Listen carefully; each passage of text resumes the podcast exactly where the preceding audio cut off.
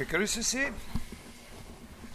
Wir haben schon in der vorigen Woche die wichtigsten Gedanken äh, Nelson Goodmans über bildliche Darstellung skizziert. Wirklich immer zu beachten, wenn Sie sich damit beschäftigen, empfehle ich, äh, wirklich zu beachten, empfehle ich, dass diese Gedanken im, tatsächlich im Zusammenhang einer allgemeinen Symboltheorie entwickelt werden und von daher eben auch äh, manche terminologische Abweichungen sicher zu erklären sind gegenüber den Fragestellungen, wie wir sie bei Frege oder Wittgenstein äh, kennengelernt haben.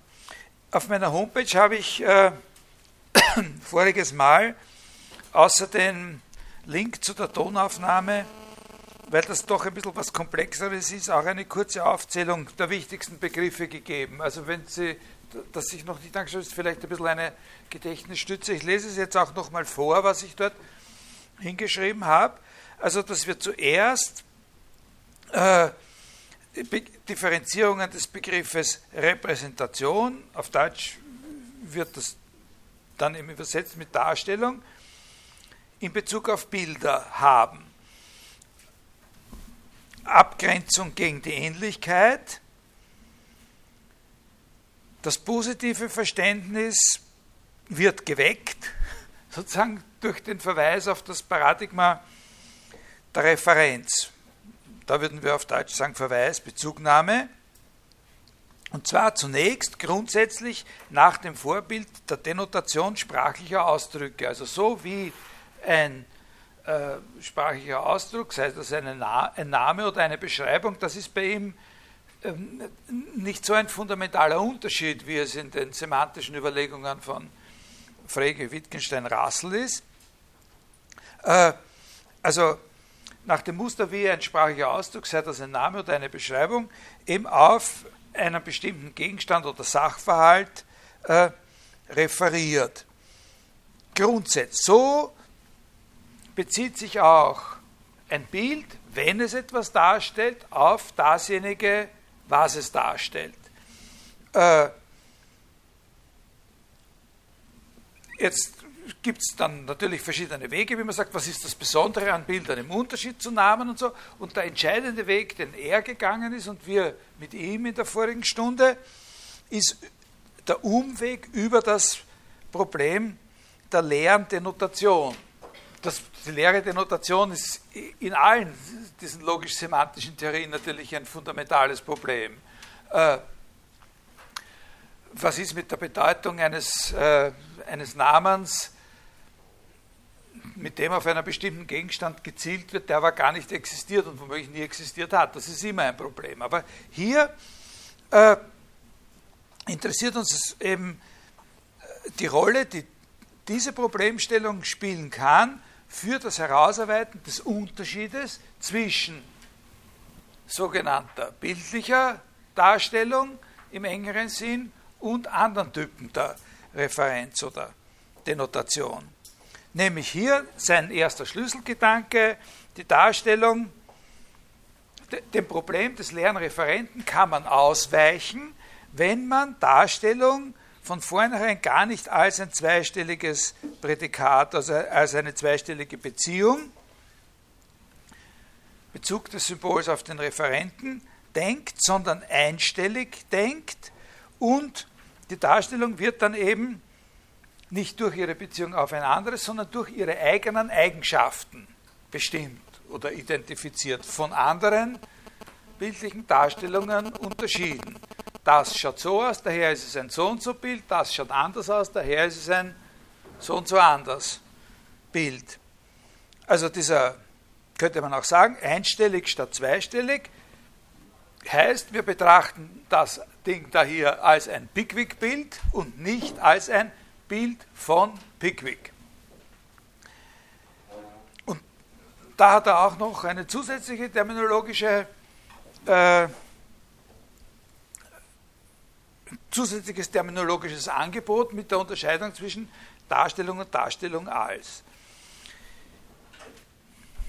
Darstellung zweistellig, Darstellung als einstellig. Das zielt natürlich vor allem auf solche Fälle, wo beides zugleich da ist. Ne? Äh, zweiter Schlüssel, der zweite Schlüssel, das ist der eine ganz wichtige charakteristische Gedanke. Der andere ganz wichtige äh, charakteristische Gedanke ist, bildliche Darstellungen können also zwar Verweis- oder Referenzleistungen erbringen, so wie sprachliche Prädikate. Da reden wir jetzt natürlich immer von dem Fall, wo sein Referent auch wirklich existiert. Also, dass er sagt, die bildliche Darstellung können wir so auffassen, dass wir sie im Sinne eines einstelligen Prädikats fassen. Beschreibung der Eigenschaften, die das darstellende Objekt selber hat. Das heißt ja nicht, dass wir sagen, es könnte für Bilder keine Referenzbeziehung geben. Ne? So, daher sind äh, daher auch die interessanten Fälle die gemischten. Äh, Sie erinnern sich an diese abenteuerliche äh, kleine Passage über über den, über was, über den Herzog von irgendwas oder so, was jetzt nicht mehr, überhaupt vergessen, nicht? mit seiner Frau, das Porträt von dem, von dem Ehepaar.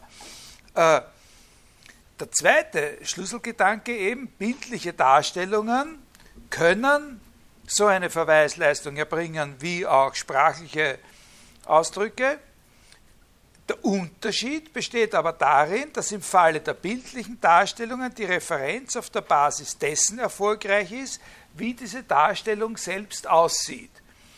Das ist der entscheidende Punkt. Also, äh, wie soll man sagen, wenn, wenn man sagt, aha, Bilder können genau so eine Referenzfunktion erfüllen wie Namen oder wie Beschreibungen dann ist ja die, äh, dann ist ja die eine, dann, dann haben wir ja noch immer die Frage offen, die von dem ersten Schlüsselgedanken nicht beantwortet wird, da haben wir noch immer die Frage offen, okay, gut, und was ist das Besondere? Was ist die besondere Art, in der Bilder das machen und in der sie sich eben von den Namen oder den sprachlichen Beschreibungen unterscheiden? Diese Frage müssen Sie ernst nehmen und ganz genau nehmen natürlich, weil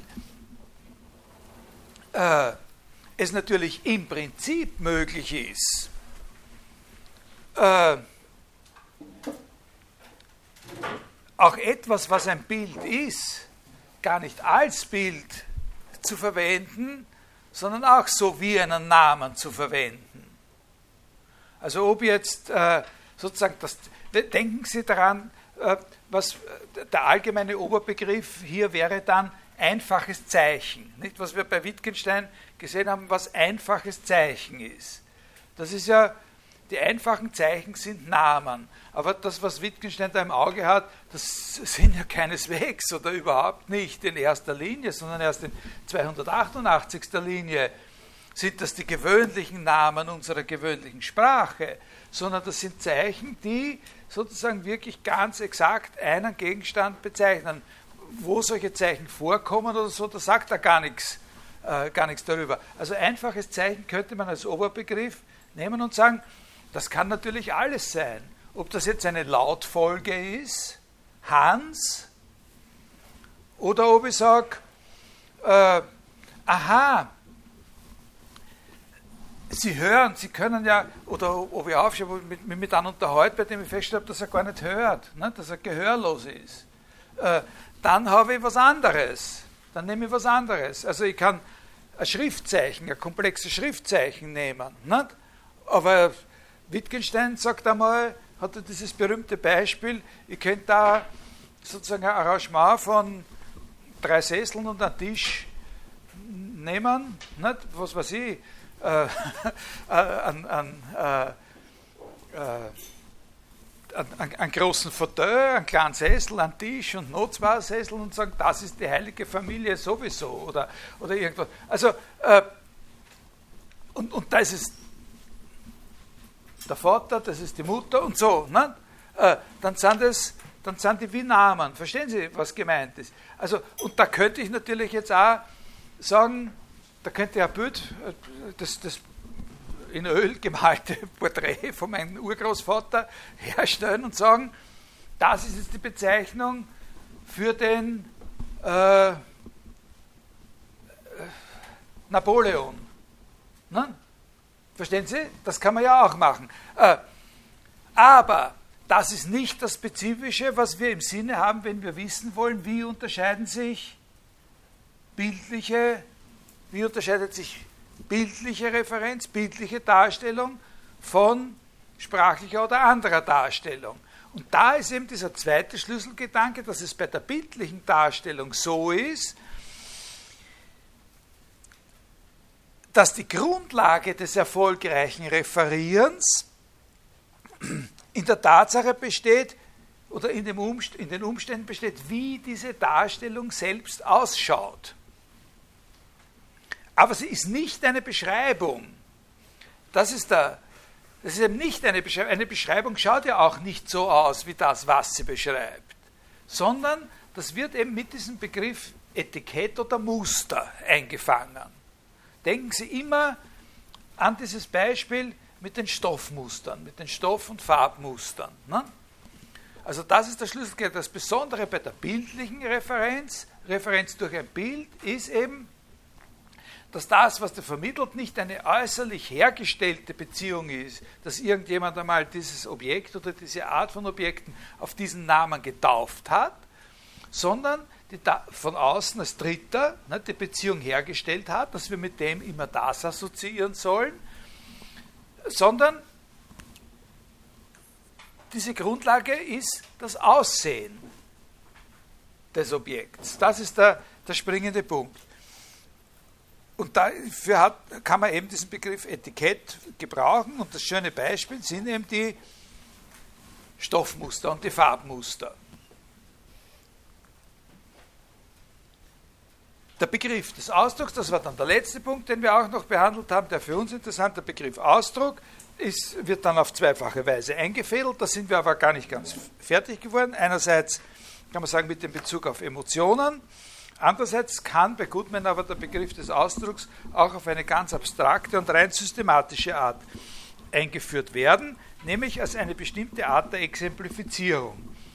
Exemplifizierung als Umkehrbeziehung zur Denotation, wenn ein bestimmter Ausdruck oder ein bestimmtes Bild eine bestimmte Sache bezeichnet, denotiert, dann ist es umgekehrt so, dass diese Sache das Bild, äh, dass, diese, äh, dass diese Sache das Bild oder den Ausdruck exemplifiziert. Ne? Äh, wir haben aufgehört bei diesem Begriff der Exemplifizierung. Im Prinzip ist das ja leicht zu verstehen. Interessant wird es eben mit gewissen Folgefragen, die sich da ergeben. Das eine Problem ist eben äh, von daher zu finden oder aufzubauen, dass man einerseits ja sagen kann, so ein Stoffstück in einem Musterbuch hat natürlich auch noch eine ganze Menge Eigenschaften, äh, wird noch von allen möglichen anderen Prädikaten denotiert die es aber nicht alle exemplifiziert. Ja? Also in Bezug auf dieses Ding gibt es eine Menge Prädikate, durch die es oder Beschreibungen, durch die es denotiert werden kann. Und keineswegs überall ist es aber so, dass diese Umkehrbeziehung auch gilt.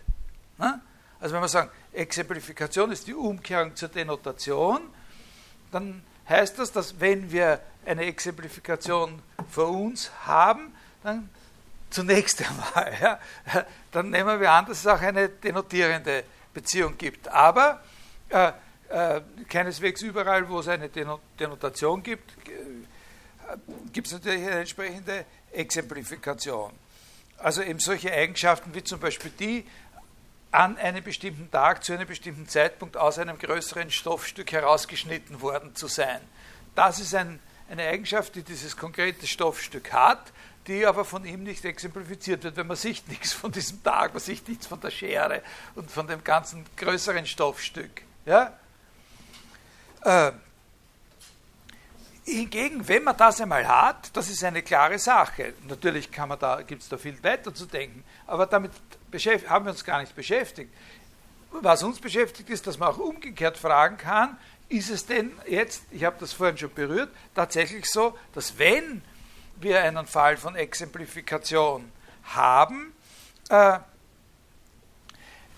dann auch wirklich nur solche Eigenschaften, immer so eine Eigenschaft äh, auch gehabt werden muss. Kann, eine, kann ein Gegenstand, ein Gegenstand, kann ein Gegenstand etwas exemplifizieren, was er gar nicht als Eigenschaft hat. Das war der Punkt, wo wir dann mehr oder weniger aufgehört haben, äh, wo ich gesagt habe, ja natürlich würde man zunächst einmal sagen, nein, das geht nicht. Das muss, er kann nur was exemplifizieren, weil wir ja gesagt haben, es muss so ausschauen. Ne? Äh, er, er, kann, er, kann, äh, er kann nicht eine Eigenschaft exemplifizieren, die er gar nicht, äh, die er gar nicht hat. Aber das wäre nicht, das will er nicht dabei belassen, sondern äh, meint, man müsste da noch weiter darüber nachdenken, weil sonst, äh, wenn wir darauf hinaus wollen, dass Ausdruck eine Art von Exemplifikation ist, äh, wir nicht mit dem Fall äh, zurechtkommen können, wo wir sagen, dieses Bild drückt Schwermut aus. Ne? Könnten wir nicht damit, damit zurechtkommen. Wenn ein Bild nur eine Eigenschaft zum Ausdruck bringen kann, die es auch selber hat, äh, dann können wir nicht sagen, das Bild drückt äh, Schwermut aus, weil das Bild ja nicht schwermütig ist. Äh, ich habe Sie darauf hingewiesen, dass es zwar vielleicht schwer sein kann, aber, äh, aber nicht schwermütig. Und da gibt es zwei mögliche Lösungswege. Man, man, kann natürlich sagen, das wollen wir überhaupt nicht. Also wenn wir auf, diese, auf diesen Prellbock hier stoßen, dann geben wir auf und marschieren wieder zurück und, und biegen sieben Weichen vorher woanders hin ab. Aber er, er sagt, also es gibt im Grunde zwei Möglichkeiten, wie man hier doch weitergehen kann. Äh, nämlich, man versucht den Begriff Ausdruck oder Expression von dem der Exemplifikation zu lösen und doch noch anders zu fassen. Oder man müsste zulassen, dass ein Objekt auch Eigenschaften exemplifiziert, die es nicht hat. Und auch hier ist es wieder so, das ist natürlich typisch bei so einem Pfiffikus wie wie Nelson Goodman, so, ein, so einer, der wirklich mit einer Leidenschaft sich schwierige Sachen äh, klarzumachen versucht, nimmt er natürlich die Alternative, die weniger intuitiv ist. Also die meisten würden ja wohl sagen, naja, ist klar, also sagen wir halt, Ausdruck ist was anderes. Er sagt, nein, nein. Sondern ich überlege mir, wie es möglich ist, dass äh, Objekte äh, Eigenschaften exemplifizieren können, die sie nicht haben. Wobei die Lösung dann eben darin bestehen wird, dass er dieses Haben einer Eigenschaft äh, problematisiert, was das eigentlich heißt. Was heißt es überhaupt für einen Gegenstand eine Eigenschaft zu haben? Und er, wird, er, er differenziert dann diesen Begriff in einer gewissen Weise und, äh, und bringt ins Spiel die Prägung des sogenannten metaphorischen Habens eine Eigenschaft metaphorisch haben, metaphorischer Besitz. Das ist eine sehr interessante Überlegung, die, die da entsteht. Äh, und eigentlich äh, ganz äh, vernünftig. Als erstes wird, obwohl es auf den ersten Blick nicht so ausschaut, wahrscheinlich wird man ja als erstes mal sagen, dass das was Unfeines ist. Also in der Philosophie ist das auf den ersten Blick mal was immer Verdächtiges. Nicht? Wenn, äh, wenn so ein klarer Begriff wie eine Eigenschaft haben, wenn in dem noch einmal eine Differenzierung vorgenommen wird. So wie man ja immer instinktiv sagt, äh, alle die, die eben äh, äh, den Begriff des Seins äquivok gebrauchen. Es ist, das ist immer sozusagen, man steht vor einem Problem und dann sagt man, na gut, okay, ich komme damit nicht zurecht. Also zerlegen wir halt den Begriff in zwei Teile. Ein Teil, der das Problem löst und ein Teil, der so funktioniert wie bisher. Ne? Also gibt es das Unmögliche. Gibt es das, was gar nicht geben kann. Da sagt er, ja, ja, also natürlich kann es das nicht geben, aber jetzt tun wir den Begriff geben einmal ein bisschen zerlegen. Nicht? Also, so. Äh, man hat immer das Gefühl, das ist ein bisschen ein, ein Schwindel. Aber hier ist es natürlich so, und das nutzt er sehr stark aus, dass wenn man ein bisschen genauer hinschaut, man als, Ausrede, als eine sehr gute Ausrede hat, die darin besteht, dass dass sowieso völlig unklar ist, was das heißt, eine Eigenschaft zu besitzen. Äh, weiß es sowieso, hat sowieso niemand eine wirklich befriedigende Antwort drauf, was es eigentlich heißt, eine Eigenschaft zu besitzen. Besitzt mein Auto die Eigenschaft, grün zu sein? Ja, werden sagen, wenn es grün ist, dann besitzt es die Eigenschaft. Besitzt es diese Eigenschaft auch in der Nacht, ohne Licht? Was ist, wenn ich es neu lackieren lasse, rot? Wem gehört dann die, wo ist dann die Eigenschaft grün hingekommen? Jetzt besessen worden, es muss irgendwo anders. Jetzt hat es wer anderer, ne? aber die anderen grünen Autos, die waren schon von selber grün. Die haben nicht darauf gewartet, dass meins rot lackiert wird, dass es sozusagen frei wird. Einmal die Eigenschaft grün. Ne? Oder so. Äh, das ist sowieso eine Grauzone. Und er gibt einfach eine, er, er gibt eine, muss man natürlich sagen, Definition, vorläufige Definition, die so ein bisschen über diese Schwierigkeit hinweg hilft, indem er sagt, metaphorischer Besitz einer Eigenschaft, damit ist gemeint, dass es sich um eine Eigenschaft handelt. Das müsst ihr aber wirklich so sehen, das ist keine Definition, das ist sozusagen eine Art Versprechen, das da jetzt nur gegeben wird. Metaphorisch, metaphorisch eine Eigenschaft zu besitzen, das heißt einfach, dass es sich um eine Eigenschaft handelt, die dem Ding zukommt, die stipuliert werden kann, wenn ein metaphorisch verwendetes Prädikat darauf zutrifft. Ja?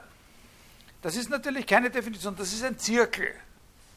Aber es zeigt, wo die Lösung äh, gesucht werden muss. Ne?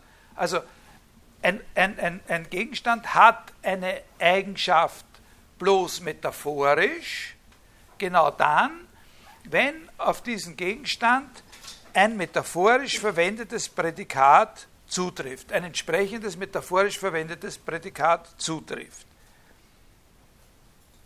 Also, da, da, da gibt es mehrere wichtige Punkte. Einer, auf den man aufpassen muss, was das natürlich bedeutet, ist, dass das Prädikat dem Ding in einer metaphorischen Verwendung zukommt, heißt nicht, dass es ihm nicht zukommt. Also ein Prädikat kommt in einer metaphorischen Bedeutung einem Ding zu, das, was hier konstant ist und nicht relativiert wird, ist das Wort zukommen. Zukommen heißt hier dasselbe, wie wenn wir sagen, ein Prädikat kommt einem Ding in einer literalen Verwendung zu. Ja, also äh, äh, diese, dieses Kreidestück ist klein sozusagen, und ich halte es da so daneben, nicht? Also, und sagt, dieses Kreidestück ist klein.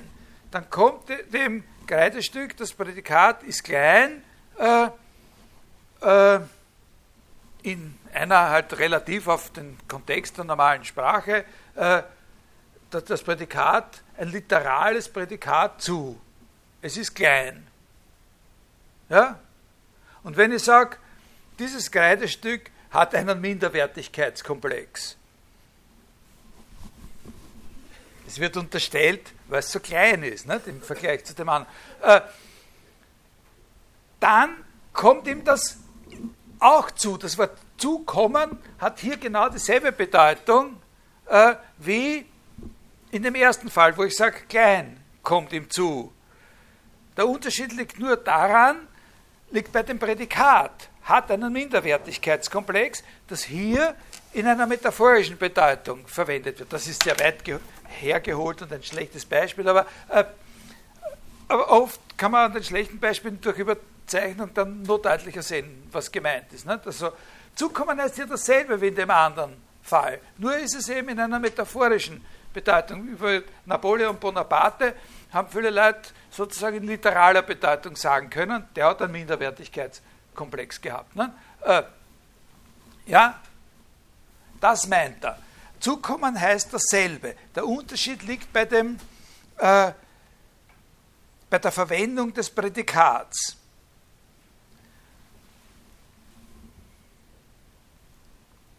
Und es kann ihm zukommen oder nicht zukommen, der Satz kann wahr oder falsch sein. Jetzt ist es also möglich, dass Sie das beeinspruchen und sagen, nein, das hat keinen Minderwertigkeitskomplex. Jetzt wird es natürlich dann schwierig, wie da hier entschieden wird, ob das Stückerl jetzt einen Minderwertigkeitskomplex hat oder nicht. Und äh, sozusagen die psychiatrischen Praxen in, in, Wien zumindest sind auf diese Art von Patienten nicht eingestellt. Aber äh, äh, das ist eine andere Frage. Aber worauf er besteht, ist, äh, das ist so und das kann wahr sein oder falsch, das kann ihm zukommen oder auch nicht zukommen. Das muss dann sozusagen festgestellt werden. Genauso wie es auch sein könnte, wie Sie an dem Beispiel mit dem Auto gesehen haben, dass das eben gar nicht weiß ist, sondern äh, äh, nur eine Folge der Beleuchtung und so weiter, dass uns das weiß erscheint. Dass das Prädikat dem Ding in metaphorischer Verwendung zukommt, bedeutet nicht, dass es ihm nicht zukommt. Und da ist wenn Sie sich mit dieser Sache ein bisschen beschäftigen wollen, weil das ist auch wirklich hochinteressant, da ist der fundamentale Unterschied in seiner Theorie der Metapher gegenüber der Metapherntheorie, der weitgehend die Diskussion prägenden Metapherntheorie oder Ansatz einer Metapherntheorie von Donald Davidson.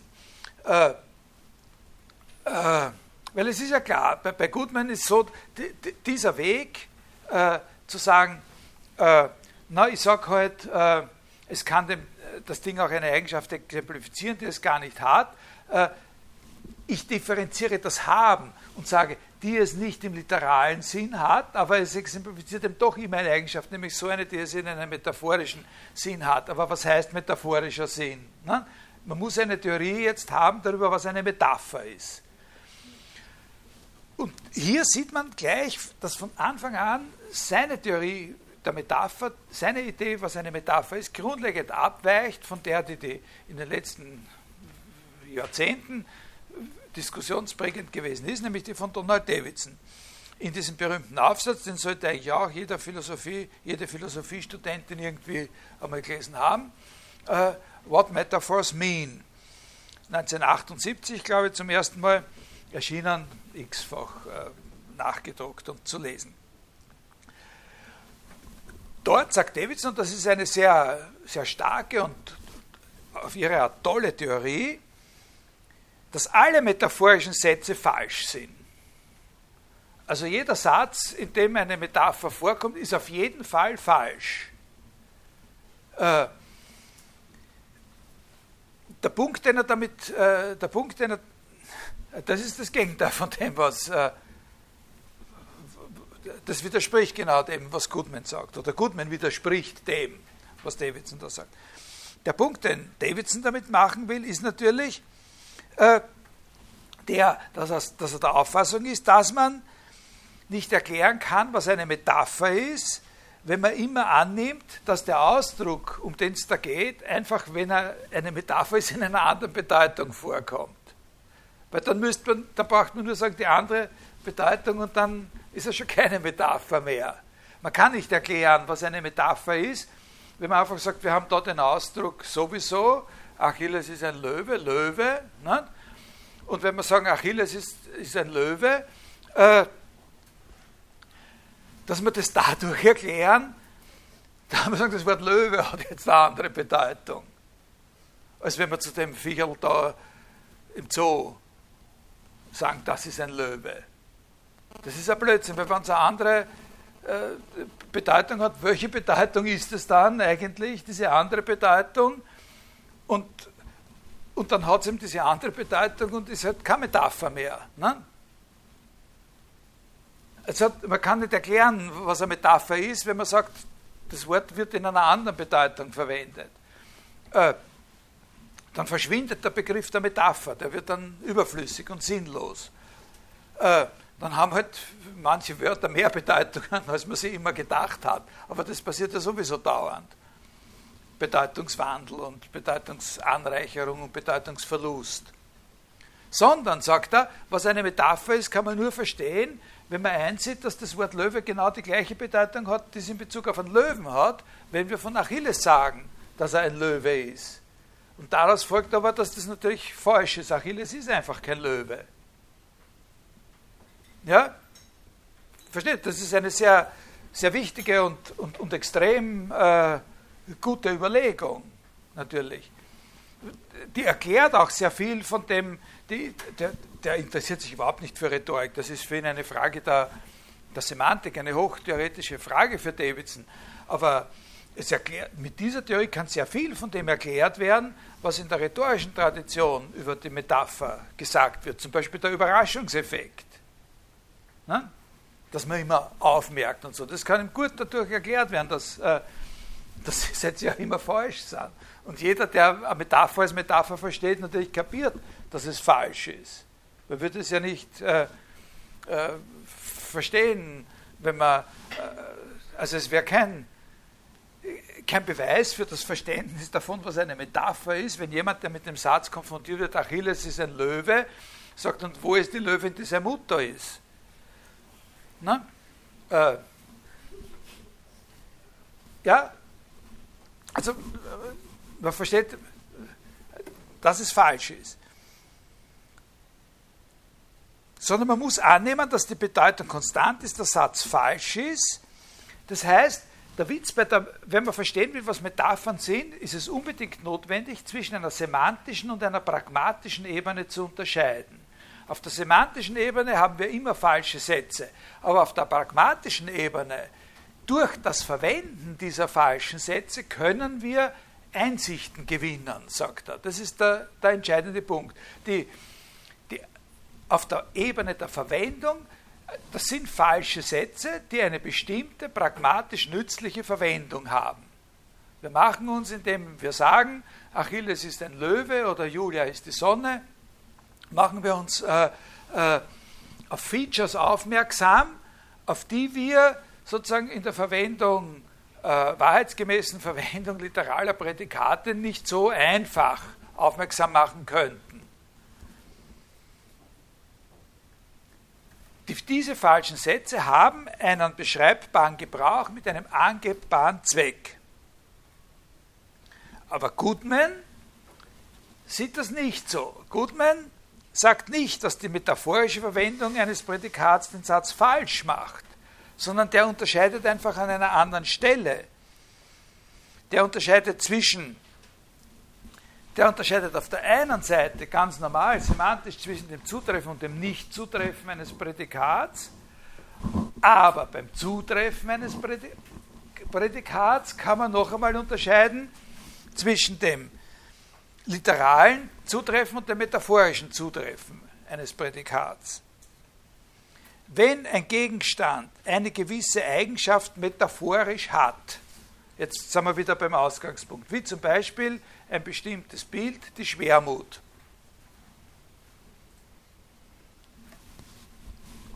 Das Bild drückt Schwermut aus. Ausdruck ist ein Fall von Exemplifikation äh, und er sagt, zwar nicht im literalen Sinn, aber in dem erweiterten Sinn, wo wir auch ein metaphorisches Haben einer Eigenschaft anerkennen, ist es so, dass alles, was exemplifiziert wird, auch wirklich diese Eigenschaft hat, aber es hat sie halt metaphorisch.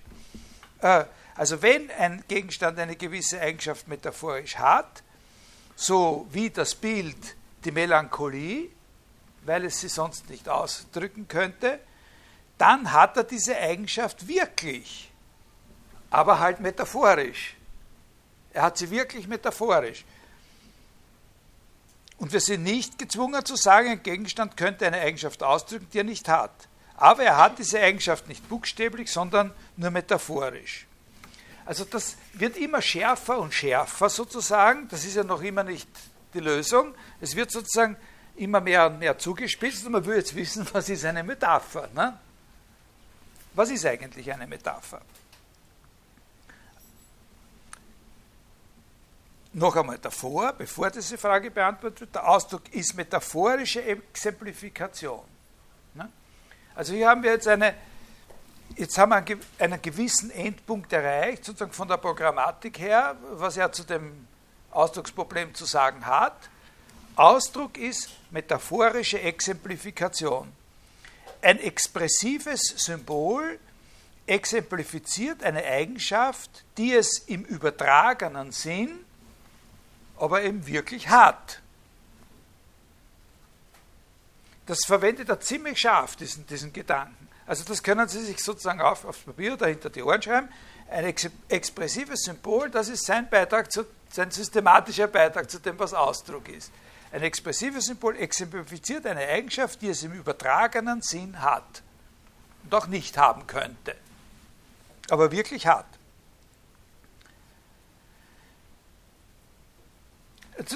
Das wird sehr scharf verwendet. Zum Beispiel, also ein, ein, ein schönes Beispiel, einfaches, aber einprägsames Beispiel, Pictures express sounds or feelings rather than colors. Ein Teil Weise rotes Bild exemplifiziert Rot, ja, aber ausdrücken tut es Rot nicht. Also es ist nicht nur so, dass äh, das Ausdruck, äh, dass es auch einen Ausdruck gäbe, er reserviert den Begriff Ausdruck wirklich für die Exemplifikation metaphorisch gehabter Eigenschaften. Literal gehabte Eigenschaften werden nicht ausgedrückt, aber sie werden exemplifiziert. Also Ausdruck ist ein Subbegriff von Exemplifikation. Ne? Also das Objekt hier exemplifiziert Rot, aber es drückt Rot nicht aus. Warum nicht? Weil es die Eigenschaft, rot zu sein, ja im literalen Sinn und nicht im übertragenen Sinn hat. Aber man könnte sagen, es drückt Fröhlichkeit aus, sofern man eben der Auffassung ist, dass Rot eine fröhliche Farbe ist oder was weiß ich. Ne? Wenn es nur ein paar gelbe Punkte nicht, dann, ne? äh, dann wird es noch deutlicher.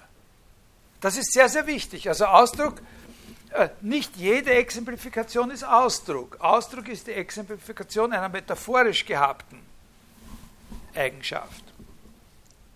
Und ein rotes, teilweise rotes Bild exemplifiziert rot, so wie auch ein roter Apfel rot exemplifiziert, drückt aber nicht rot aus, sondern Unternehmungslust oder sonst was. Also äh, was da genauer in Frage kommt, da werden wir vielleicht dann ja auch noch darauf eingehen in einer späteren Phase der Vorlesung. Das kann man bei Wassily Kandinsky dann äh, sich erklären lassen.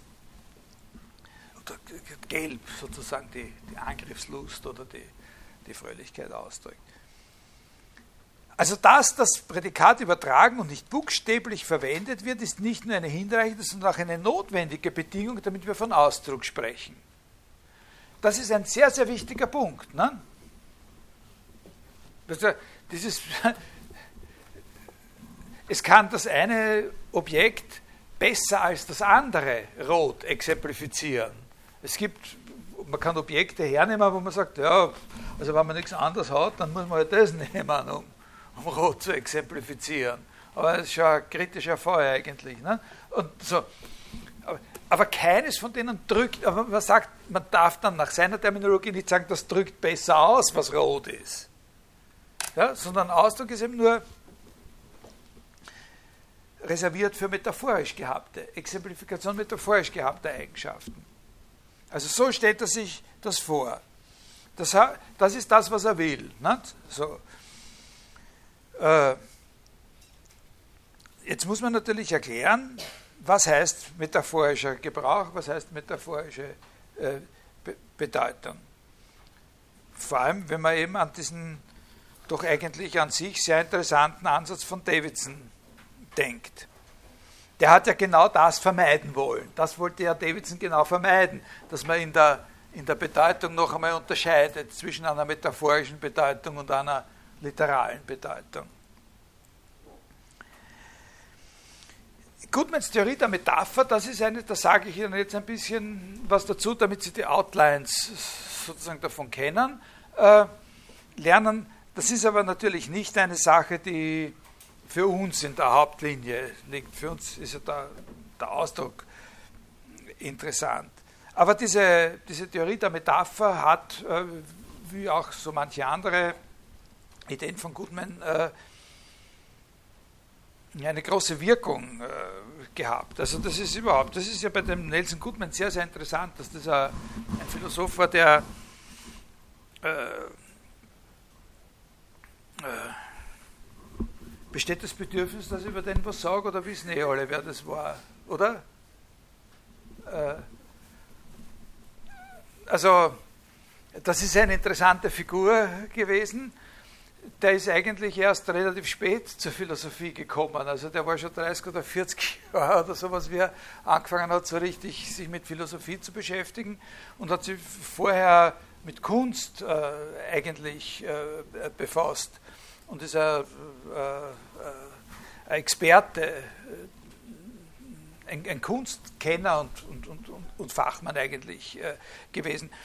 Und ist aber sozusagen dann einer der bedeutendsten äh, eigentümlichen Figuren in der Entwicklung der analytischen Philosophie geworden und hat in sehr, sehr viele verschiedene Richtungen unglaublichen Einfluss gehabt, ohne dass er jemals wirklich berühmt geworden wäre. Ne?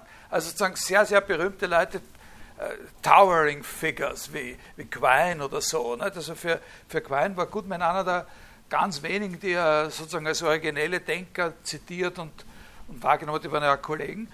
Äh, ähm, in Harvard, aber er hat auch äh, also in, in verschiedenste Richtungen. Äh, also zum Beispiel ist sein Ansatz äh, noch immer einer der, äh, einer der interessantesten, glaube ich, äh, ein, ein, Ansatz zur, zur Klärung des Begriffs der Ökonomie in, in, in der Ökonomie einer Theorie. Was ist, eine, was, ist, was ist das Maß für das Ökonomische einer empirischen Theorie? Wann sagt man, dass eine Theorie ökonomisch ist? Ja, da gibt es sehr viele verschiedene äh, Perspektiven, aus denen man äh, das sehen kann. Da gibt es auch inhärente Widersprüche. Ne? Äh, manche sagen, naja, Theorie ist dann äh, am ökonomischsten, was die wenigsten Axiome braucht. Ne? Aber das hat natürlich dann zur Folge, dass die Formeln, die man in der Theorie oder die, die, die Theoreme, die in der Theorie aufgestellt werden enorm lang werden. Ne? Dann sagen andere wieder, naja, also wenn man kürzere Theoreme hat und, äh, und sozusagen mehr Definitionen vorn, äh, äh vorn hat, ist es eigentlich ökonomischer und so. Was ist das Verhältnis zwischen den Axiomen und der Gesamtanzahl, der Gesamtmenge von Theoremen, die es an einer Theorie überhaupt geben kann? Und so. Das sind sehr, sehr schwierige theoretische Fragen. Oder er hat mir was geschrieben, ein Buch, das hat einen unglaublichen Einfluss gehabt in Wirklichkeit, das heißt Fact, Fiction and Forecast das beschäftigt sich mit dem Zusammenhang von semantischen Theorien und Wahrscheinlichkeitstheorien formal. Und dann diese berühmten Sachen über, über Symbolsysteme, also sehr, sehr, äh, äh, sehr, sehr, sehr, sehr viele verschiedene Dinge. Ja? Äh, in einer gewissen Weise ist er eben lange Zeit sozusagen eine Art Einzelgänger gewesen, der nur von den Profis wahrgenommen worden ist, also von Kollegen hauptsächlich. Das hat sich in den letzten Jahrzehnten schon ein bisschen geändert und äh, aber vielen Leuten ist es einfach zu schwierig. Das ist, weil das einer ist, eine Freude am Formalen gehabt hat und zwar am kreativen Formalen. Also nicht nur auf den Routen, die vorgegeben sind, sondern er hat Formalismen erfunden. Eine Sache, für die er sehr berühmt ist, zum Beispiel, seine, äh, sind, sind, die Ideen, die er zur Klärung des Begriffs Nominalismus äh, entwickelt hat. Also äh, Gutmann hat sich immer als einen Nominalisten verstanden. Das ist nichts Besonderes eigentlich. Ich meine, das ist sozusagen das, was alle sind oder fast alle sind oder sein wollen, außer die aus Bestem was anderes sein wollen, äh, in der analytischen Philosophie. Ne? Äh, aber also, es gibt halt nur die konkreten einzelnen Dinge und äh, und, und die Allgemeinheiten, die gibt es eigentlich nicht, nicht, sondern die haben ihre Bedeutung nur aus der Art und Weise, wie wir die Wörter verwenden oder so. Aber Gutmann hat äh, äh, gesagt, nein, so muss man das nicht unbedingt sehen. Nominalismus besteht nicht darin, dass man sagt, es gibt nur die konkreten Einzeldinge und die anderen gibt es eigentlich nicht, sondern Nominalismus besteht darin, dass man sagt, es gibt nur eine Art von Dingen. Und man könnte es auch umgekehrt sehen hat ein System entwickelt, äh, also ein sehr interessantes, wo er, wo er miteinander vergleicht. Nominalismus sagt, es gibt nur die Einzeldinge und die Allgemeinheiten gibt es nicht, aber man könnte auch ein umgekehrter Nominalist, der sagt, es gibt nur die Allgemeinheiten. Und die einzelnen Dinge sind nur Überlappungen von Allgemeinheiten. Also er hat sozusagen den Begriff des Nominalismus eine Stufe abstrakter gemacht, als er normalerweise verwendet wird. Also sagt, ein Nominalist sagt, es gibt nur eine Art von Dingen wirklich und die jeweils anderen, die sind halt Konstrukte auf der Basis dieser einen Art. Und eine Sache, eine von den vielen Sachen, durch die er in der Philosophie, in der neuesten Philosophiegeschichte im 20. Jahrhundert gewirkt hat, ist eigentlich eine Nebenwirkung, geht von dieser Theorie der Metapher aus. Nämlich äh, der zentrale Begriff seiner Metapherntheorie ist der Begriff Schema. Begriffsschema. Und von da, das ist eine der, einer der Ursprünge für ganz breite Diskussionen, vor allem in den 60er, 70er Jahren des 20. Jahrhunderts, über den Status sogenannter Conceptual Schemes. Äh, was, was ist, was sozusagen die moderne analytische Fassung von Problemen ist, die von denen große Teile in der Tradition, in der europäischen Tradition unter dem Kategorienbegriff gelaufen sind. Ne? Äh,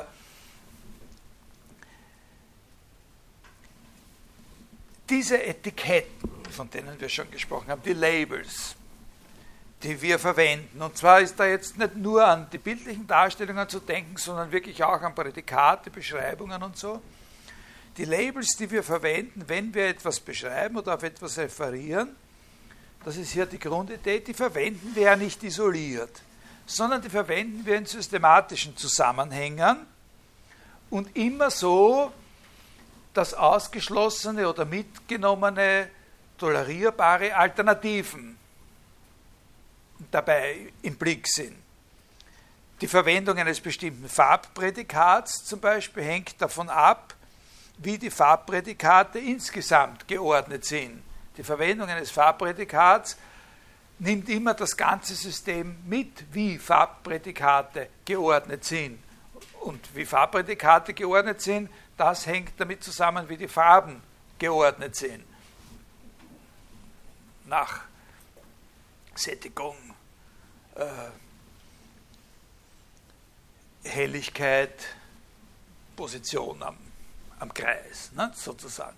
Äh, zumindest nach diesen drei äh, Dimensionen.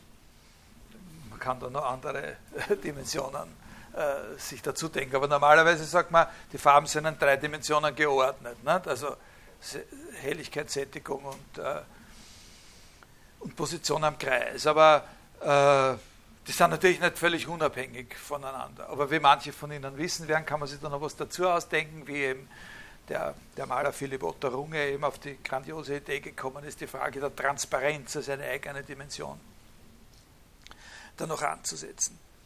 Und so eine Gesamtheit, so einen Kontext, in den sozusagen ein Prädikat immer hineingehört, äh, nennt er eben Schema. Und wenn man so ein Schema hat, also wenn man ein Gesamtschema hat, so einen Verwendungskontext, dann kann man die Extensionen aller Prädikate, die dazugehören, bestimmen. Also bei den Farben äh, wäre das eben die Extensionen aller Farbprädikate. Äh, also alle farbigen Dinge, die roten Dinge, die blauen Dinge und so weiter. Und dann kann man diese Extensionen zusammenfassen und von einem Bereich sprechen, der dem Schema als Ganzen zugeordnet ist. Also wir haben natürlich zu jedem Prädikat haben wir immer eine Extension und wenn wir die Extensionen eines solchen Gesamtsystems zusammenaddieren, dann sagt er einfach, das ist ein sogenannter Bereich. Und seine, also zu einem Schema gehört ein Bereich. Und seine Idee ist eben, dass Metaphorik nichts anderes ist als der Transfer eines Schemas über die Grenzen seines Bereichs hinweg. Ne? Transfer eines Schemas in einen anderen Bereich. Also die Kernidee ist die, dass wir in Wirklichkeit nie ein isoliertes Prädikat auf einmal auf eine ungewöhnliche Weise verwenden, sondern dass wenn wir es metaphorisch gebrauchen und verstehen, dann immer auch zugleich mit dem Hintergrund der ganzen Verwendungsweise, die es gewöhnlich hat.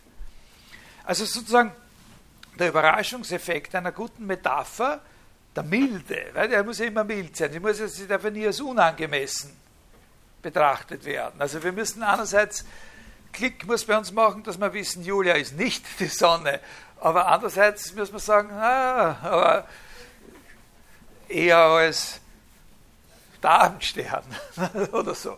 Äh, und äh,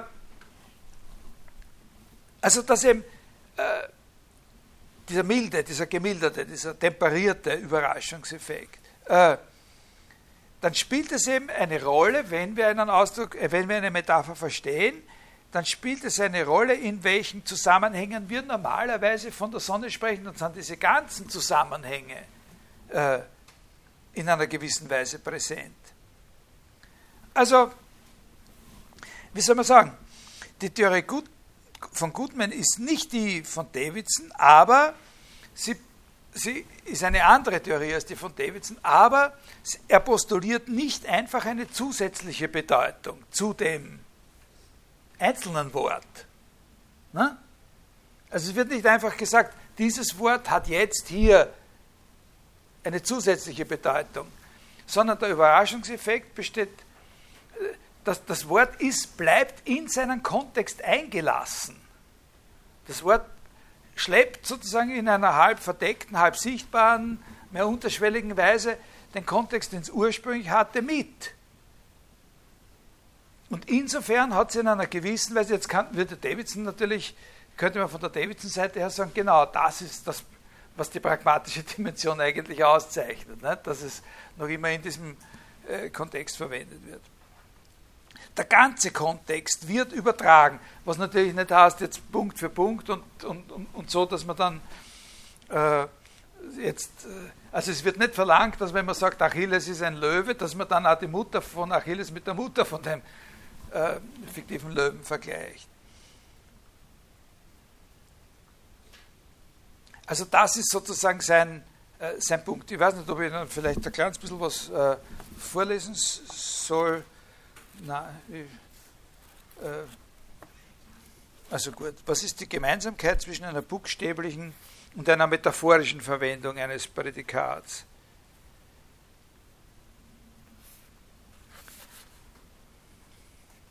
Also das nur, nur um, um, um, Ihnen einen Eindruck zu geben, also das trägt nicht eigentlich was, äh, was echtes, äh, äh das trägt nicht jetzt ein Argument, das wir hier Eh, wollen.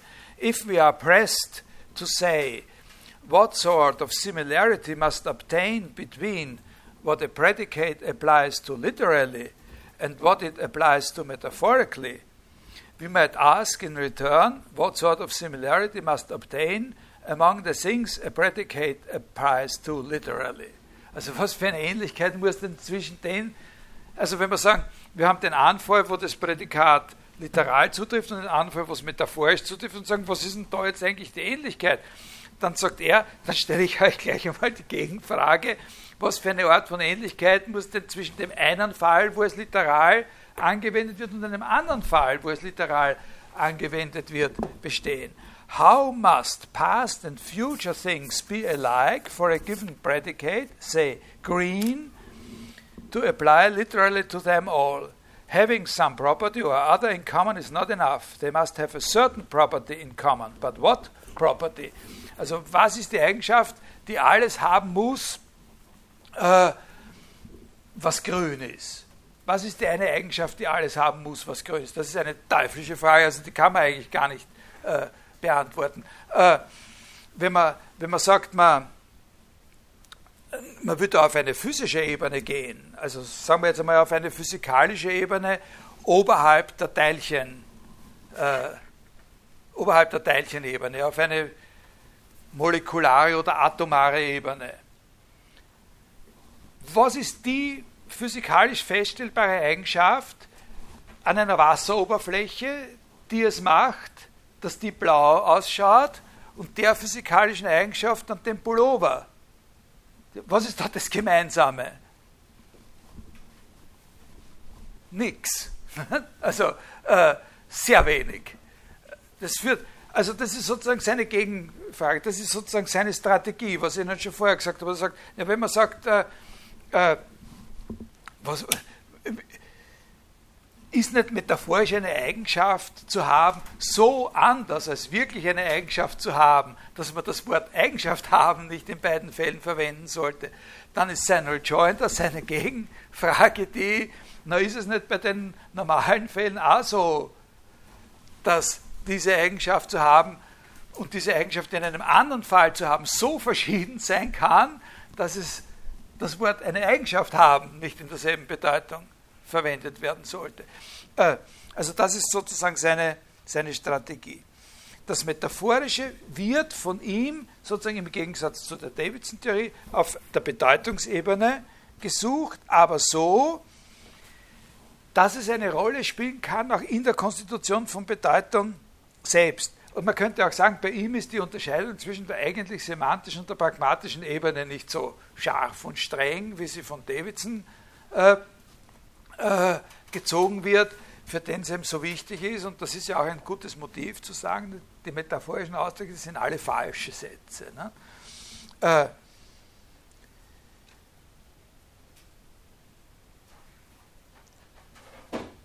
wie gesagt, Metapher ist nicht das, äh, äh, das Wichtigste unserer Anliegen. Für uns ist eben das Interessante, dass Goodman so eine enge Beziehung herstellt zwischen dem Ausdruck einerseits und der Metaphorik. Das ist das, was Sie sich merken müssen noch. Nicht? Also bei, was für ihn charakteristisch ist. Diese, diese zwei, drei theoretischen Schlüsselgedanken vom letzten Mal und was heute sozusagen der für uns zentrale Punkt ist, ist, dass für ihn der Begriff Ausdruck fix zusammenhängt mit dem, der Metapher. Fix zusammenhängt mit dem der Metapher. Das heißt natürlich auf der anderen Seite, dass er einen sehr, sehr weiten und, äh, und nicht auf ein bestimmtes Gebiet eingehenden Begriff der Metapher hat. Ne? Übertragung eines konzeptuellen Schemas von seinem eigentlichen Bereich, von seiner Extensionsversammlung sozusagen auf einen anderen, äh, auf einen anderen Bereich. Äh, diese Sachen sind irrsinnig äh, stark rezipiert worden von Leuten, die sich für Metaphorik überhaupt nicht interessieren. Nicht? In der Wissenschafts- äh, Theorie, in der, in der Wissenschaftsgeschichte und so weiter. Und da gibt es ja auch viele Referenzen auf so äh, auf andere Theorien, wie zum Beispiel äh, die, die bekannteste eben diese Theorien von dem äh, von Kuhn eben über, über die Bedeutung von Metaphern in der, in der Wissenschaft. Also das ist das Wichtige. Bei ihm Ausdruck und Metapher sind zusammengebunden. Ausdruck heißt eine bestimmte Art von Exemplifizierung, und zwar metaphorische Exemplifizierung. Exemplifizierung einer Eigenschaft, die das Objekt metaphorisch hat, also die das Objekt hat, auf der Grundlage dessen, dass es in einem anderen konzeptuellen Schema beschrieben wird, äh, in einem importierten sozusagen konzeptuellen Schema beschrieben wird. Also das Bild in der Sprache der Emotionen beschrieben wird, ja, oder äh, das sind dann so Fragen, die eben dann in der Wissenschaftstheorie interessant sind. Äh, äh, ökonomische äh, Veränderungen in der Sprache äh, des Fließverhaltens von, äh, von Gewässern beschrieben werden oder so. Nicht? Also, oder Verkehrstheorien über, über, über, über Verkehrsbewegungen in, in, in der Sprache von äh, der Hydraulik oder sowas beschrieben werden oder so. Ne? Äh, oder na, was der Teufel halt, was es alles gibt, da, da, dauernd ist es so. Äh, mir hat einmal einer gesagt, der Fachmann war, wenn man verstehen will, was ein Wasserkraftwerk ist, dann muss man Ökonomie studieren.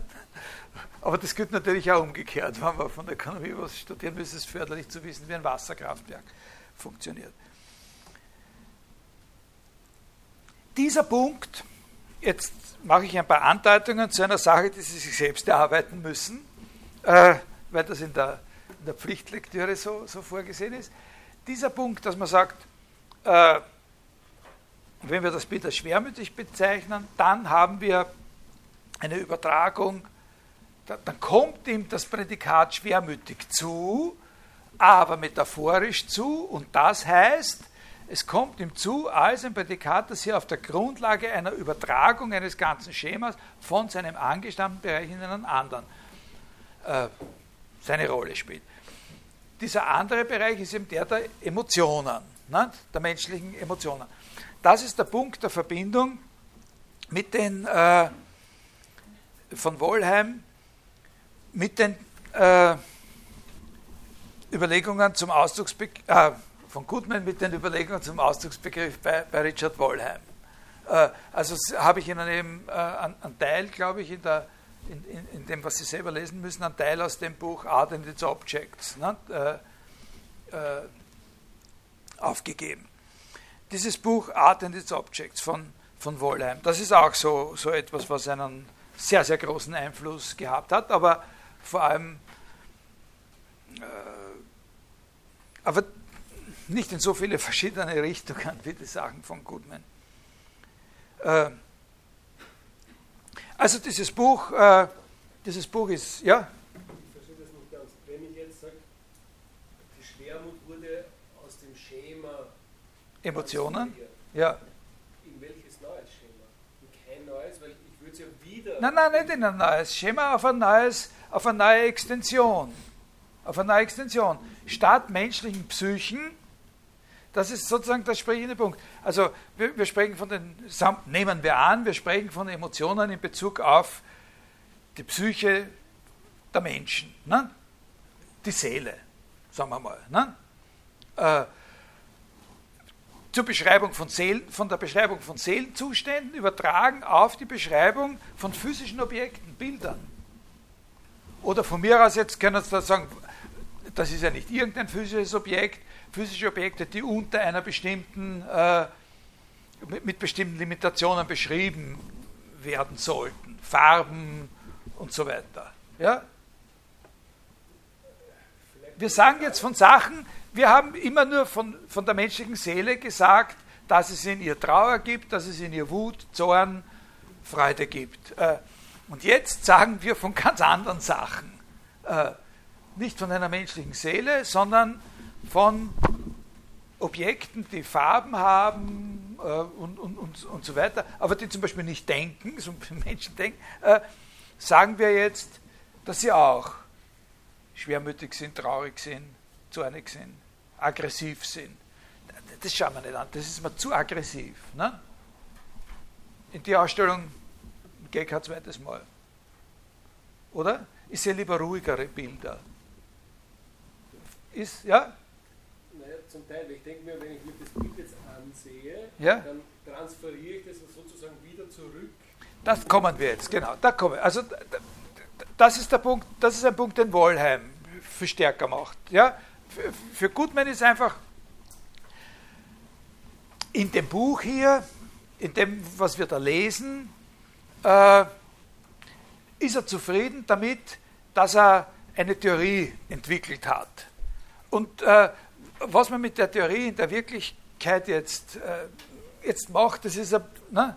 also er ist sozusagen damit zufrieden, dass er das nach seinen Vorstellungen halbwegs geklärt hat, wie man die Dinge voneinander unterscheiden kann. Ausdruck und Exemplifizierung. Das ist ja wirklich sehr wertvoll. Nicht? So ein Beispiel wie das, das exemplifiziert Rot, drückt aber Rot nicht aus. Also das sind wichtige Dinge, die, die spielen auch eine Rolle, wenn wir über Kunstobjekte sprechen, dass wir diese Unterscheidungen machen können und dass wir uns daran erinnern können, dass der das gesagt hat. Aber Ihre Frage, die, geht, die betrifft jetzt schon sozusagen die konkrete, das konkrete Erlebnis dessen, was er meint. Ne? Und das ist ein Punkt, der für Richard Wollheim eine viel größere Rolle spielt. Also kommt vielleicht ein bisschen was von einer Antwort noch äh, für Sie. Das Buch von Wollheim hat einen völlig anderen, eine, als Ganzes eine völlig andere Zielsetzung als das von Goodman. Goodman will da was Riesiges, der will eine, eine, eine Symboltheorie entwickeln. Das ist was Gigantisches sozusagen. Ne?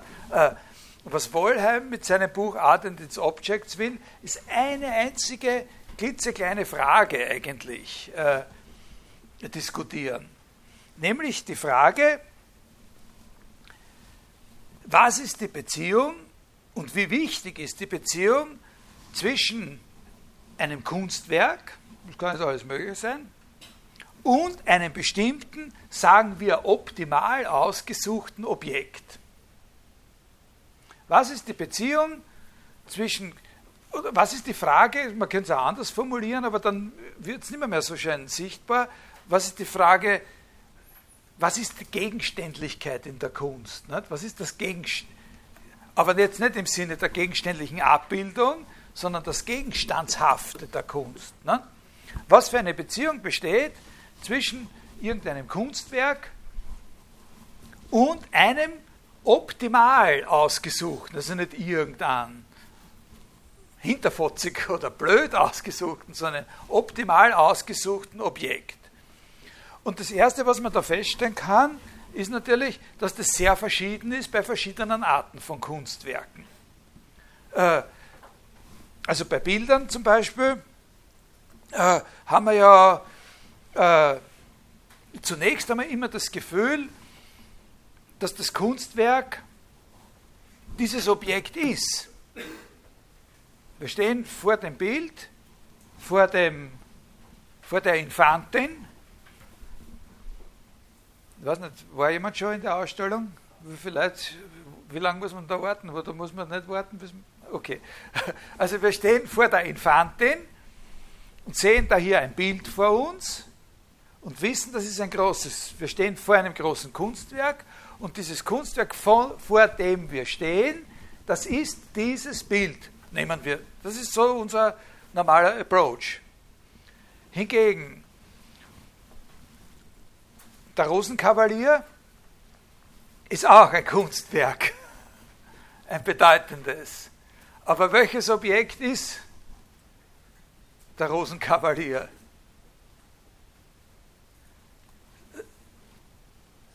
Natürlich ist der Rosenkavalier auch was Verwirklichtes oder Verwirklichbares. Natürlich ist der Rosenkavalier auch was Materielles. Hat was damit zu tun, dass die Sache aufgeführt werden kann. Es ist nicht nur eine Idee.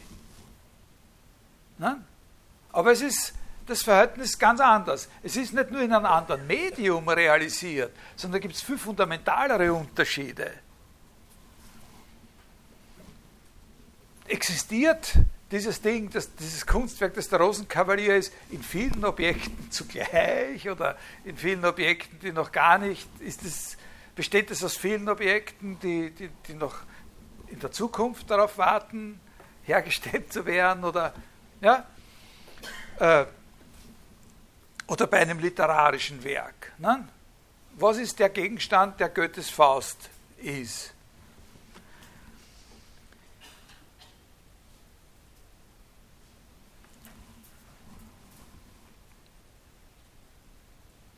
Der, der Punkt, den, den Wollheim macht, ist, dass er zwei verschiedene Perspektiven da diskutiert. Sie lesen das ja dann, wie gesagt, ich gebe Ihnen dann nur Linien, Sie müssen das wirklich lesen. Also ich, ich frage Sie bei der Prüfung Sachen, die ich nicht äh, jetzt erkläre. Äh, ein Punkt, den er macht, ist, äh, dass auch in dem Falle des Bildes, dort wo wir glauben, dass wir eindeutig sagen können, das Werk ist das, ist das Objekt, äh, uns da täuschen. Wir können auch im Falle der bildenden Kunst das Werk nicht mit dem Objekt identifizieren. Ein Kunstwerk hat gewissermaßen immer Eigenschaften, die ein physisches Objekt dieser Art oder die das entsprechende physische Objekt nicht hat, beziehungsweise nicht haben kann. Das ist ein sehr wichtiger Unterschied, werden Sie gleich sehen, zwischen nicht hat und nicht haben kann. Die Statue des Michelangelo strotzt vor Kraft, aber der Stein nicht. Oder das Bild hat eine enorme räumliche Tiefe, aber das Objekt ist völlig flach. Besonders das Beispiel, also ein Beispiel, das, dem man sehr viel Gewicht äh, beimisst, ist eben ein, blaues, äh, ein blauer Fleck auf einem weißen Grund. Wo also der blaue Fleck auf dem Bild hinter dem weiß ist aber auf dem Objekt ist er natürlich obendrauf auf dem weißen Grund. Also auf dem Objekt ist erst das Weiße da, dann wird das Blaue draufgemalt und das, was man sieht, ist, dass das Blau, das Blau, das man sieht, wenn man das Bild anschaut, ist hinter dem, hinter dem Weiß. Äh, das, das Werk, das, was wir sehen, wahrnehmen und dann das Werk schätzen, wenn wir sagen, es hat Tiefe, es hat keine, ne, wir halten zwar Bilder gegeneinander, wenn Sie sagen, es kann nie Tiefe geben, dann, werden Sie, dann kommt das Gegenargument natürlich, halten zwei verschiedene Bilder nebeneinander, eins, wo es, wo, wo es der Mal, die Malerin geschafft hat, den Eindruck von Tiefe zu zeigen, und einer, wo es nicht geschafft worden ist. Ne, so, äh, aber das Objekt hat diese Tiefe nicht. Das ist flach. Ne? Äh, Eigenschaften, die das Werk hat, aber das äh, Objekt nicht hat und die inkompatibel miteinander sind. Es kann nicht zugleich davor und dahinter sein. Äh, das nennt er Representational Properties. Also die Differenz kommt dadurch zustande, dass eben zwischen dem Werk und dem äh, und dem Objekt so eine Art von Repräsentationsbeziehung besteht, die er nennt Seeing as, die aber nicht wie dieses Representation as von Goodman dann jetzt gegen das Zweistellige ist, sondern das ist zweistellig gedacht. Und die zweite Linie, auf die er denkt, auf der er denkt, ist, das ist das für ihn charakteristische, dass das Werk Eigenschaften hat, die nicht nur nicht verträglich sind mit den Eigenschaften, die das Objekt faktisch hat, sondern die von der Art sind, dass das Objekt sie gar nicht haben kann. Äh, also Eigenschaften, die das Werk hat, die das Objekt, das wir namhaft machen, wenn wir über das Werk sprechen, gar nicht haben kann. diese Eigenschaften, die das Werk haben kann und das Objekt gar nicht haben, die das, die, die das Werk hat und das Objekt gar nicht einmal haben kann, das sind für ihn paradigmatischerweise Emotionen. Also man könnte sagen, seine ganze Theorie, und, und das nennt er Expressive Properties, das sind Ausdruckseigenschaften. Das heißt, ganz im Unterschied zu, zu Goodman ist seine Fassung von dem, was Ausdruck ist, total auf den Unterschied zwischen Emotionen und allen anderen Eigenschaften aufgebaut. Emotionen sind für ihn nicht nur paradigmatisch, sondern sind für ihn schlechthin emotionale Tatbestände oder, oder affektive Eigenschaften oder so oder Prädikate. Das sind für ihn nicht nur paradigmatisch, sondern das sind einfach diejenigen, äh,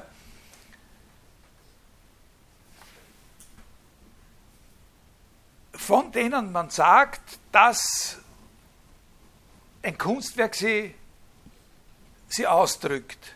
Also Ausdruck und Emotion hängen für ihn fundamental zusammen. Und diese Diskussion, die er da führt, die ist an zwei äh, Vorurteilen orientiert. Also was dann, dann, sagt er, was er unter Emotionen versteht. Da muss man dazu sagen, dass, äh, dass Wollheim ein äh, auf diesem Gebiet sozusagen einen, einen sehr professionellen Hintergrund hat. Das ist auch ein, ein, ein hochinteressanter Typ äh, äh, gewesen. Aber der hat ein, also der ist äh, als Kunst, in der Kunstphilosophie ein bedeutender Mann, in der Wittgenstein-Forschung und so, und ist eine der bedeutendsten Figuren für die Rezeption von Freud und der psychoanalytischen Theoriebildung überhaupt im angelsächsischen Raum in der zweiten Hälfte des 20. Jahrhunderts gewesen. Also der hat eine Vorstellung davon, wovon er redet, wenn er von Emotionen redet. Der hat auch eine eigene, eine Art eigene psychoanalytische Theorie entwickelt, die nicht die von Freud ist. Äh, aber sehr ähnlich, von Freud inspiriert. Äh, worum handelt, äh, er diskutiert, was Emotionen sind, anhand von zwei Vorurteilen, die wir normalerweise haben. Oder von zwei wie soll man sagen, ja, nicht hinterfragten Einstellungen zu Emotion und Kunst. Nämlich, dass es sich bei dem Verhältnis von Emotionen und, und Kunstwerken um einen doppelten Transfer handelt. Um den Transfer vom Autor auf das Werk, also in dem Werk, das Vorteil, was muss das ferner gewesen sein, dass er sowas hat schreiben können, wie diesen Ansatz in Der Tod und das Mädchen. Nicht? Was muss Schubert gelitten haben? Oder so. Nicht? so äh, oder was ist in Beethoven vorgegangen? und, und so weiter. Ne? Äh, und Transfer vom Werk auf den Betrachter. Die, die, die Einschätzung, die Wahrnehmung, die Perzeption des Werks durch die Betrachterin beruht darauf, die, die adäquate Perzeption des Werks beruht darauf, dass die Betrachterin in sich die Emotionen realisiert, erleben kann, die die Künstlerin an Person ursprünglich da hinein investiert hat. Ne? Ich bin ergriffen. Ich bin nicht ergriffen von dem furchtbaren Zustand, in dem Schubert war, aber ich bin ergriffen, das kann man auch sein natürlich, das ist aber was anderes, aber ich bin ergriffen von dem, was als Folge dieses Transfers von Franz Schubert in sein Quartett, sozusagen ich aus dem Quartett wieder. Ich selber bin jetzt, nicht? So quasi. Das ist so quasi, meint er, das Vorurteil gegenüber die allgemeine, die, dass, wir gegen, die, dass wir gegenüber dem Verhältnis von Kunstwerk und Emotion normalerweise haben. Äh, und das kann man nicht akzeptieren, meint er. Äh, da handelt es nur um externe Faktoren. Und äh, das ist einfach ein Blödsinn. weil der kann bestens aufgelegt gewesen sein, wie er da äh, diese todtraurigen Sachen äh, geschrieben hat. Und ich muss, um zu verstehen, wie traurig das ist, nicht selber traurig werden. Überhaupt nicht. Das ist eher schädlich. Ne? Weil dann werde ich nicht wieder hingehen, weil ich will nicht immer so traurig da rausgehen. Und dann werde ich zumindest schon mal sonst so viele Gelegenheiten versammeln, mir die Sache noch genauer anzuschauen. Ja? Also das ist ein Blödsinn. Aber, und das ist jetzt Ihre Frage, betrifft jetzt Ihre Frage, äh, der Gegenzug besteht eigentlich nicht darin, äh, diesen Zugang jetzt abzulehnen, sondern die vernünftige Einstellung nach der, nach der, nach der Ansicht von Wollheim ist, äh, dass man dieselben Transfers oder diesen selben Zusammenhang sozusagen als einen kontrafaktischen Zusammenhang präsent haben muss, um ein Kunstwerk auf die richtige Weise wahrzunehmen. Das heißt, äh, dass man nachvollziehen können sollte und dass das auch vom Autor intendiert sein muss, dass wenn man auch nicht darauf bestehen muss, dass das Werk aus großer Trauer und Verzweiflung geboren worden sein muss, man sich seine Entstehung am besten vorstellen kann, wenn man sich denkt, dass es aus großer Trauer und Verzweiflung hervorgebracht worden sein könnte. Das ist sozusagen seine Idee. Es ist uns völlig klar, es muss uns völlig klar sein, dass es wurscht ist, was der wirklich empfunden hat.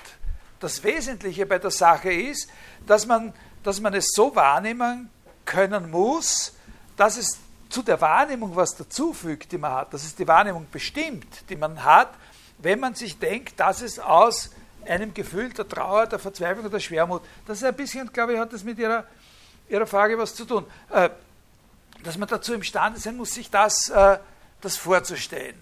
Wenn man sich das nicht vorstellen kann, dann ist das ein Kriterium dafür, dass das Bild nicht wirklich Trauer und Verzweiflung zum Ausdruck bringt. das finde ich auch keinen ganz unvernünftigen Gedanken.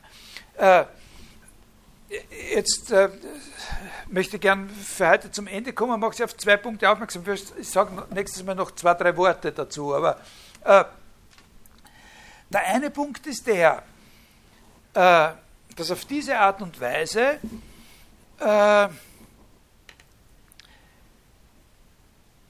die Emotion selber, ja, ganz so wie bei Goodman, als etwas Allgemeines erfassbar sein muss.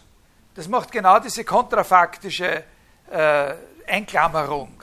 Das macht diese Einklammerung. Auch wenn es völlig egal ist, in welchen Dings, auch wenn der bestens aufgelegt war wie, so muss, das, was er, muss er das auch mit der Intention geschaffen haben, dass bei der Betrachtung der Gedanke nahe liegt, dass so etwas am ehesten aus einem Zustand der Verzweiflung heraus möglich ist. Ja? Dadurch ist aber dieses so etwas eine Allgemeinheit und nicht eine konkret von einem Individuum äh, sozusagen gefüllte oder realisierte Emotion. Und das haben wir schon bei, bei Nelson Goodman ganz am Anfang einmal diskutiert, dass äh, sozusagen ich muss nicht äh, erschreckt sein, um Schrecken ausdrücken zu können, ich muss nicht traurig sein, um Trauer ausdrücken zu können, aber was heißt dann Trauer ausdrücken? Dann ist Trauer, die ausgedrückt wird, sozusagen eine Allgemeinheit, eine beschreibbare Allgemeinheit. Das ist der eine Punkt der Affinität. Und ein anderer Punkt der Affinität ist natürlich der, dass, das kann man jetzt natürlich nicht wirklich im Einzelnen aneinander anschließen, aber dieser Gedanke mit dieser äh, kontrafaktischen Inszenierung sozusagen, die wir in der Wahrnehmung vollziehen. Wir inszenieren sozusagen hypothetisch einen Zusammenhang, aus dem heraus dieses Schwermütige. Und dass wir das können, ist ein Kriterium dafür, dass wir das Bild als ein schwermütiges. Wenn wir das nicht könnten, würden wir es eben nicht als schwermütig betrachten. Das hat ein bisschen eine Ähnlichkeit mit diesem Gutmenschengedanken der Übertragung eines Gesamtschemas und nicht nur eines einzelnen Prädikats. Ne? Wir sehen das Bild als schwermütig nicht, weil es eine bestimmte Eigenschaft hat. Ne?